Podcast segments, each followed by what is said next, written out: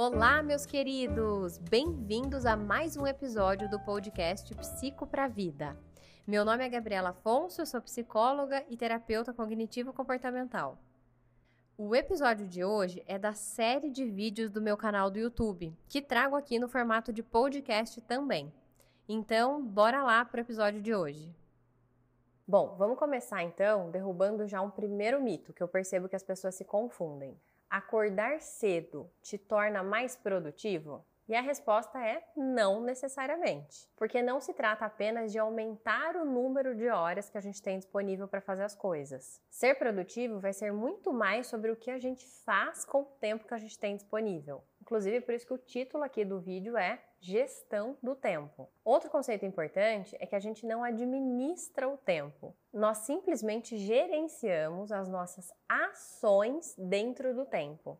O tempo em si, ele só passa, ele só está transcorrendo. Esse vai ser um conceito importante que eu vou retomar no final. Então, gerir o tempo de maneira eficaz significa produzir mais e melhor no menor tempo possível. Inclusive, uma crença limitante que é comum as pessoas terem às vezes é justamente essa ideia de eu preciso me matar de trabalhar para ser bem sucedido. E nem sempre trabalhar muitas horas significa produzir muitas horas. E nesse sentido, vale a pena citar o trabalho de um historiador inglês chamado Parkinson, que foi publicado na revista The Economist em 1955, no qual o assunto principal ficou conhecido como a Lei de Parkinson, que levou o nome dele, que basicamente dizia que todo trabalho expande-se de modo a preencher o tempo disponível para sua realização. Em outras palavras, isso significa dizer que quanto mais tempo a gente tem para fazer um trabalho, mais tempo a gente demora para realizá-lo. Se você tem um prazo de um dia, provavelmente você fará em um dia. Se você tem um prazo de dois dias para realizar a mesma coisa, provavelmente você vai realizá-la em dois dias. Ou seja, ele estava dizendo nada mais do que a tendência que a gente tem de procrastinar, de deixar as coisas para serem feitas na última hora. Bom, coisas que favorecem isso: ter uma atitude perfeccionista, ficar muito apegado a detalhes, ter dificuldade em filtrar as distrações e, consequentemente, perder o foco e não saber identificar prioridades. E o problema de todas essas coisas é justamente gerar pendências o que vai se acumulando e pode virar uma bola de neve. Bom, então vamos falar da solução, já que lá no começo a proposta é realmente falar de uma gestão do tempo mais eficaz. E aí a gente vai cair então no elemento principal, que é o planejamento. E aí, de cara, aqui já é um entrave. A maioria das pessoas, quando a gente começa a falar em planejar, pode ter um pensamento automático do tipo, ah, mas planejar vai dar muito trabalho. E vai, de fato. A gente acaba realmente gastando, investindo um tempo em planejamento, mas por uma razão muito lógica. Isso vai otimizar todo o processo de execução dos nossos objetivos. Nesse contexto, cabe até uma frase do Abraham Lincoln que eu adoro, que diz assim: se eu tivesse seis horas para cortar uma árvore, eu passaria as primeiras quatro amolando Machado. E aí a gente pode fazer esse link justamente que nesse caso o planejamento, e não gasta-se a maior parte do tempo, inclusive planejando, mas é ele que realmente vai preparar o terreno para que a gente consiga executar as nossas coisas da forma mais eficiente possível. Outro exemplo bem simples que a gente pode pensar é no caso da construção de uma casa. Já pensou se você fosse construir uma casa e você vai fazendo? Quantas coisas no meio desse processo você vai ter que refazer, arrumar? É por isso que no caso de uma coisa tão complexa como essa, tem uma etapa necessariamente antes que é um projeto, uma organização, um planejamento e ainda assim sempre vai ter alguma coisa ou outra para arrumar, mas isso já otimiza muito. Então vamos falar agora de quatro etapas para o planejamento acontecer.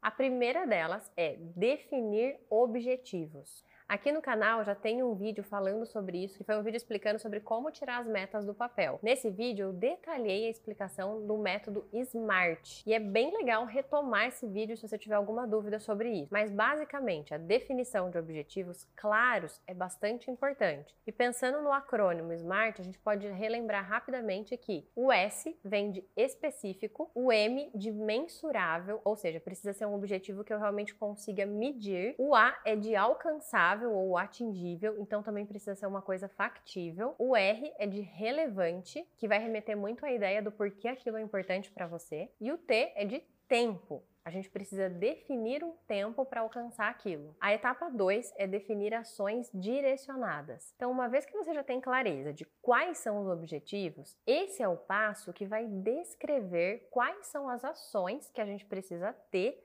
para alcançar esses objetivos naquele determinado tempo. Aqui é importante a gente conseguir responder perguntas como: quanto de tempo eu vou investir nisso por dia, por semana? Quando eu vou realizar aquilo que diz respeito a essa ação? Onde isso vai ser feito? como isso vai ser feito. Então, até aqui eu vou dar um exemplo só para ilustrar como que isso está se dando. Vamos supor que lá dentro dos objetivos, e também aqui vale a pena fazer um parênteses de que a gente precisa pensar esses objetivos para cada área da tua vida. Mas supondo que dentro da área de desenvolvimento na tua profissão, desenvolvimento profissional, você colocou como um objetivo melhorar a tua qualificação em algum aspecto específico. E aí você definiu como tempo para isso mais ou menos o período de um ano. Nas ações direcionadas, você vai definir qual é o curso que você vai fazer, se você já escolheu o curso, já comprou o curso, você vai definir quando ao longo da semana em que momento, quanto tempo do dia você vai separar para fazer esse curso, para fazer esse aprimoramento. Então, as ações elas têm que estar muito definidas em termos do que é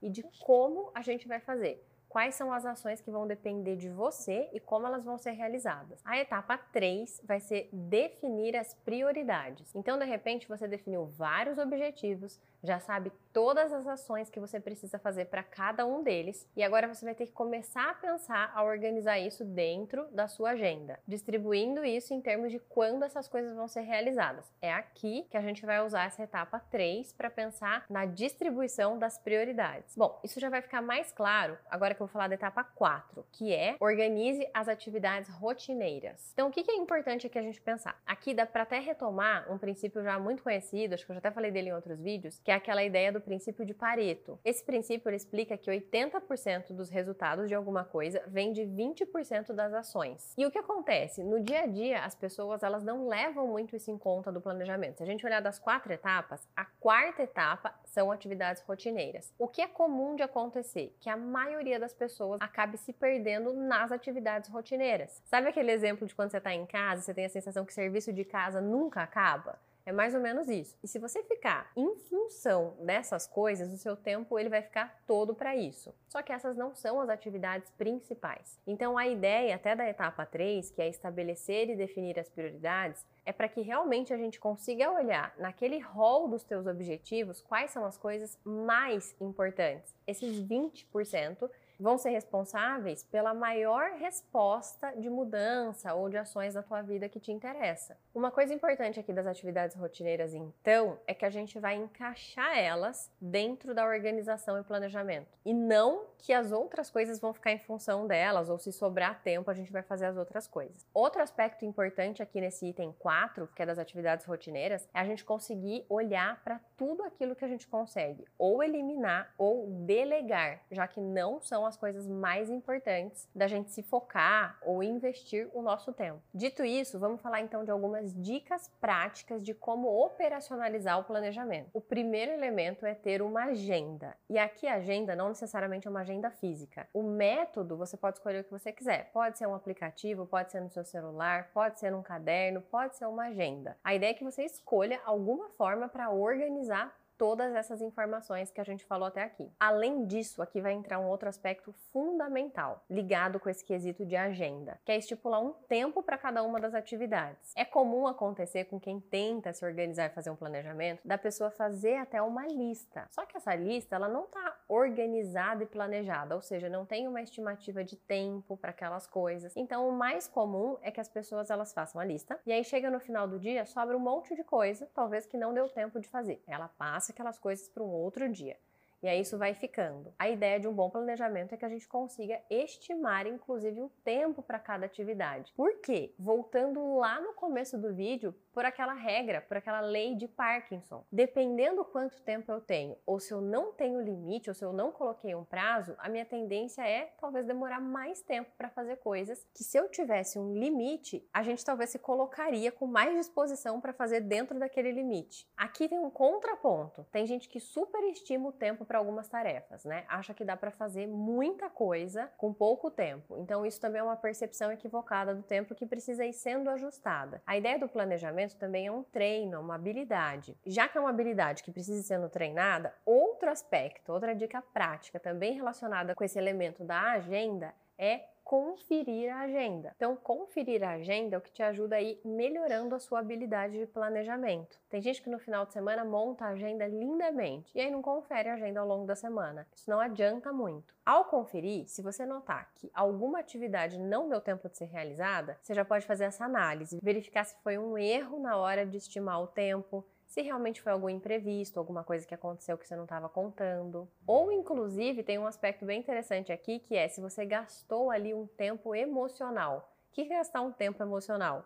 É quando às vezes você perde muito tempo se irritando, se indignando com alguma coisa que não deu certo, que não saiu como você queria, e não necessariamente você está focado em resolver o problema. Então você gasta um tempo ali reclamando, ruminando sobre aquela situação. Então até isso entra aqui nessa forma mais objetiva da gente lidar com a resolução delas. Outra dica prática importante é sobre organização. Organização mesmo do ambiente, das suas coisas. A falta de organização pode consumir bastante do seu tempo, seja pelo tempo que você pode perder para procurar papéis, para procurar documento, para procurar arquivos dentro do seu computador ou até mesmo na sua mesa, na organização para você fazer as coisas. Então, quanto mais você conseguir trabalhar nesse senso de organização, isso também te poupa tempo para fazer as coisas. Outro detalhe essencial é você começar a verificar quais são os seus drenos. Drenos são todas aquelas situações que você não percebe, mas que acabam gastando muito do seu tempo. Pode ser desde uma pausa mais prolongada para o café que não estava planejada, e ali é aquele algo que ia durar 10 minutos acaba durando meia hora, 40 minutos, ou o mais comum de todos, que é ficar na internet. Então, rapidinho você abre seu celular para ver alguma coisa, dá um pulinho ali no seu Instagram, ou Facebook, ou e-mail, e de repente lá se vão 40 minutos que não estavam planejados. Bom, essas foram as dicas em termos de planejamento e gestão de tempo.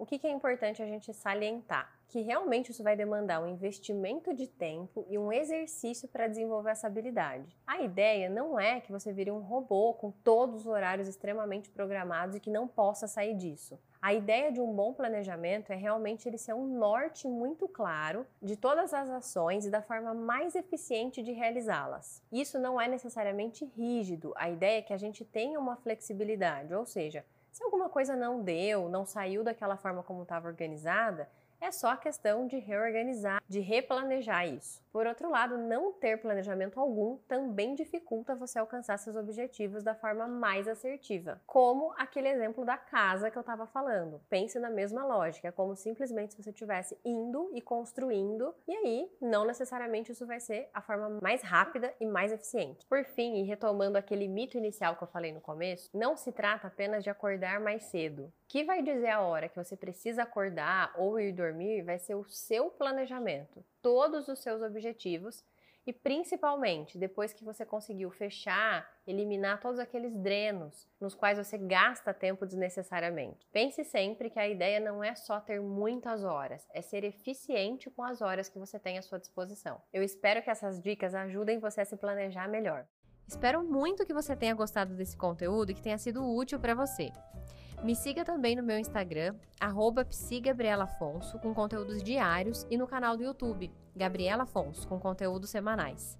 Um beijo enorme e nos vemos no próximo episódio.